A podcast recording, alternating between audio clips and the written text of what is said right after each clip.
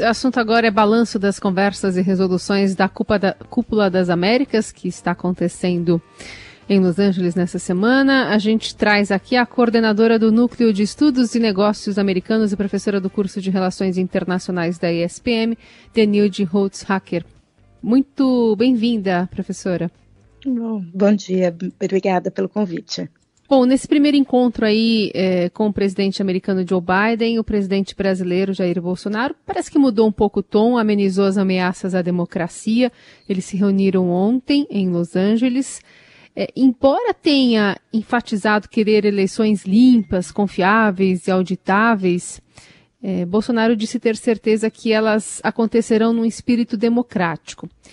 E depois saiu falando que é, ficou maravilhado com uh, essa conversa com Joe Biden.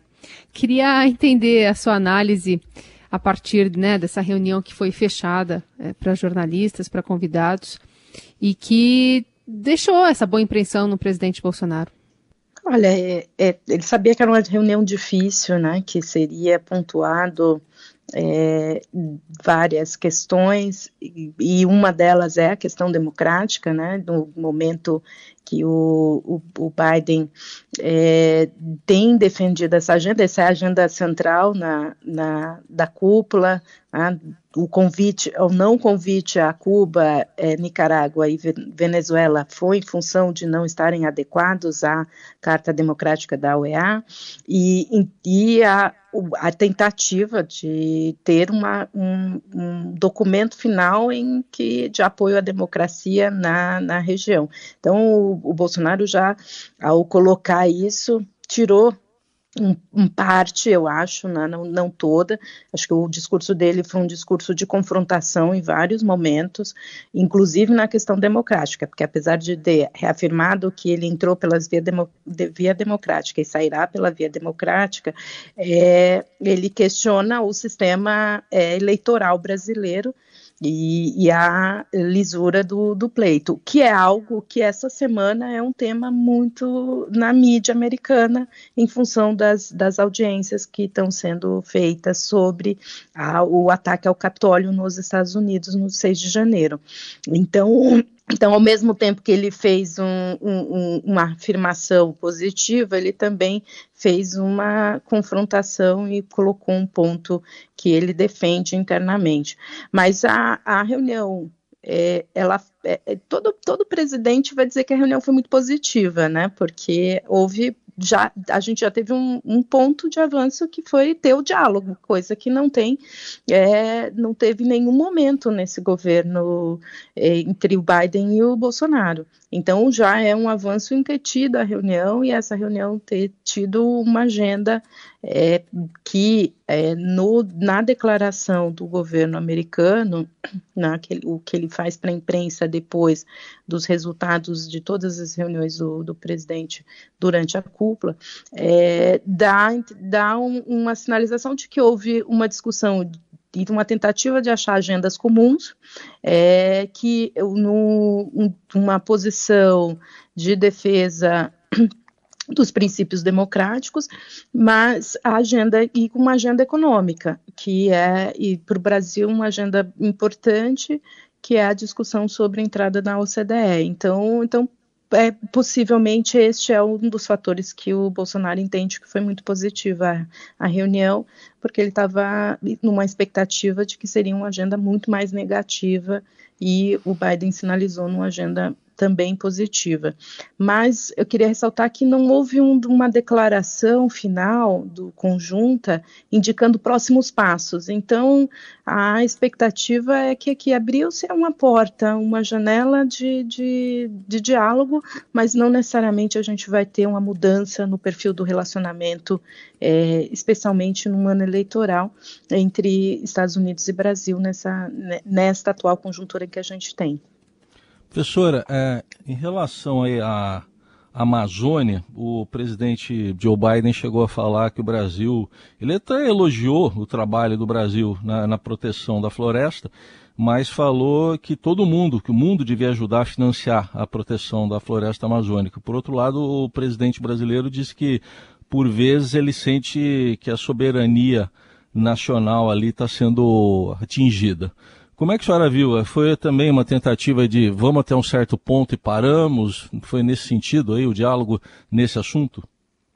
É, eu acho que sim. É, esse também foi um outro ponto, né? Que o, o, Biden fez uma sinalização, indicou qual é a posição americana.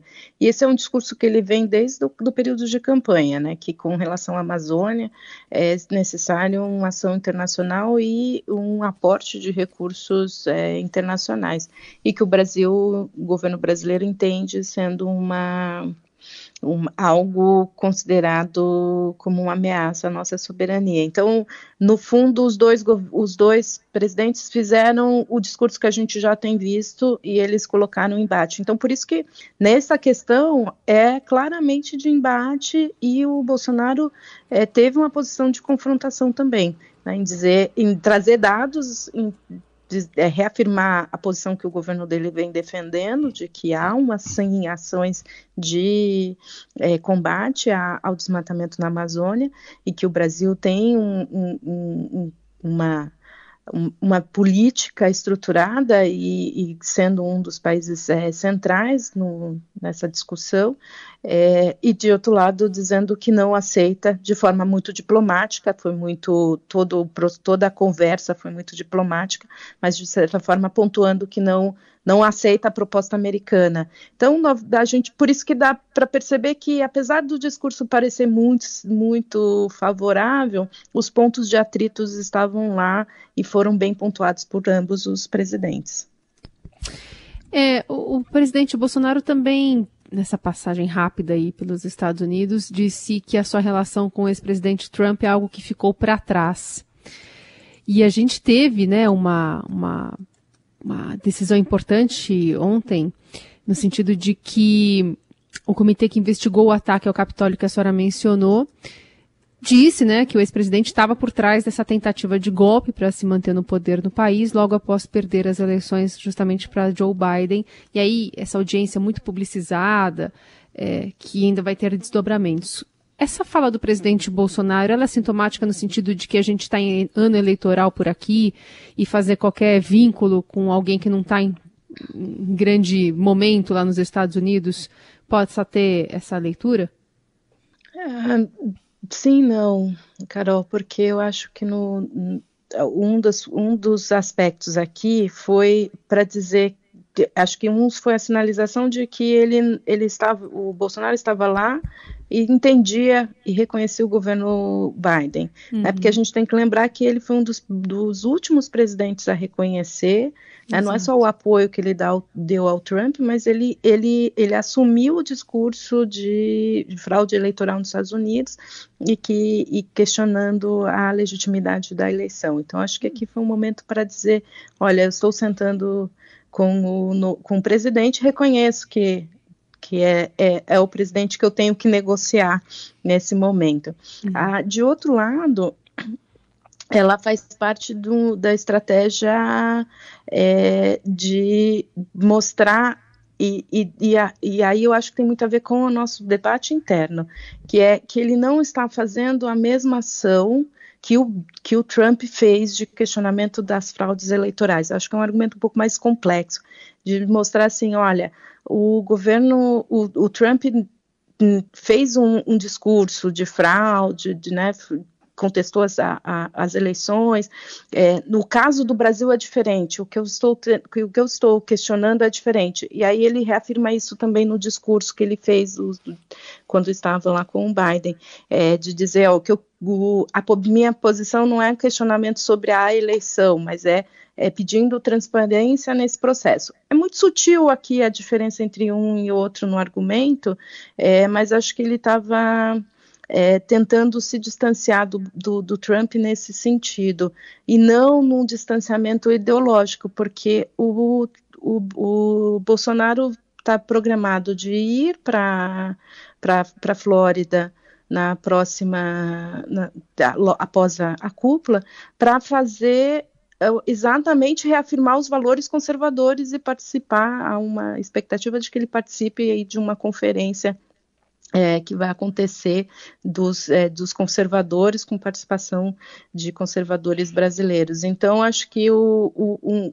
aqui é uma tentativa de dissociar do questionamento sobre a questão eleitoral e mostrar que, que ele respeitou, que ele estava a, a, dizendo que está a, que aquele momento de questionamento já passou e que agora é o, o Biden é o presidente de fato que algo que não precisaria dessa reafirmação se ele não tivesse questionado a eleição é, americana de 2020. Professora, a senhora frisou aí que, tudo bem, abriram aí uma janela de diálogo, os dois, mas que não houve uma declaração conjunta sinalizando nada. É, a senhora imagina o que, então, como próximos passos? Ou vão ficar os dois parados?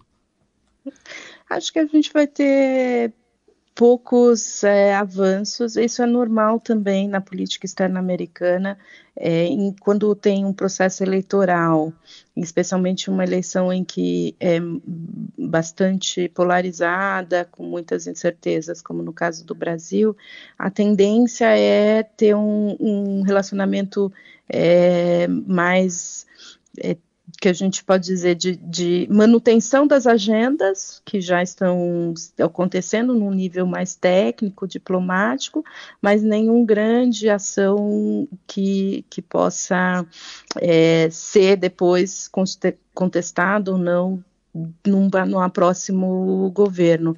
Então, o que eu imagino é que a gente vai ter aqui esse relacionamento bilateral distanciamento, mas também não é de, harmoniza, de total é, confrontação, como a gente tem visto ao longo aí do, do, dos últimos meses. Mas, a, mas com certeza a gente não está numa agenda positiva de que possa ter é, grandes avanços. Pode ser até avanços pontuais, agendas muito específicas com relação a, a comércio que o Brasil tem, a, seria um gesto muito, muito de apoio ao governo brasileiro, é, a indicação com, com relação ao CDE, mas acredito que dentro da política americana, dentro da lógica que normalmente eles utilizam, Uhum. E no momento da política brasileira, vai ser uma, uma, a manutenção de um relacionamento que as pontes estão dadas, mas que elas não estão, não vão ser é, aceleradas ou vai ter alguma ação muito de grande impacto. Então é Professora, mais o que a gente pode esperar. E, e, no sentido da cúpula em si, né? A gente sabe do esforço que Biden fez para conseguir levar um coro importante, ainda assim algumas ausências foram sentidas, mas de uma maneira geral, pensando em todas as dificuldades eh, globais e, claro, locais aqui das Américas em relação à, à, crise ali envolvendo Ucrânia, China, insumos importantes para se conseguir ainda produzir alimentos para o mundo, questões comerciais, claro, atreladas.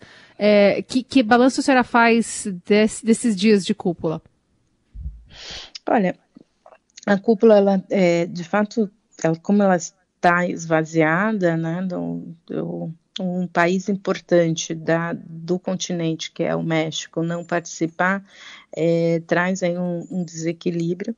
É, as reuniões têm sido é, bastante proveitosa para as relações bilaterais entre os países. Né? A cúpula tem esse papel de fomentar de criar o espaço para as relações bilaterais, projetos que possam ser implementados. Há uma expectativa, e o Biden fez uma sinalização de propor um novo acordo é, que ele de é, voltado para que ele chamou voltado para prosperidade, né, um, um acordo econômico e que traga prosperidade para os países. Hum, faltou a indicação de o que, que, seria esse projeto, que novo projeto, não é um, um projeto como um acordo comercial, mas usaria os acordos comerciais que já existem que os americanos já têm com alguns países para fomentar é, uma agenda de econômica. Então essa foi uma grande expectativa gerada aí em todos os países da América Latina é, especialmente aqueles que já têm acordo, como o Chile, como o próprio México, né, a Colômbia. Então, essa, essa agenda bastante positiva. Há uma expectativa de ter três acordos serem assinados, grandes é, posições serem defendidas. Um é na área de democracia e defesa da democracia na região. Ah, o segundo, na questão ambiental com ações de voltadas para uma economia verde e que isso também traria em termos de, de investimento para os países é, latinos. E a terceira agenda que é a agenda mais complexa para os americanos e é uma agenda doméstica muito importante que é a questão migratória. O problema é que esta agenda ela dependeria muito da presença do México para ela avançar é, e particularmente todos os países da América Central, porque ela é uma agenda da América Central com os Estados Unidos.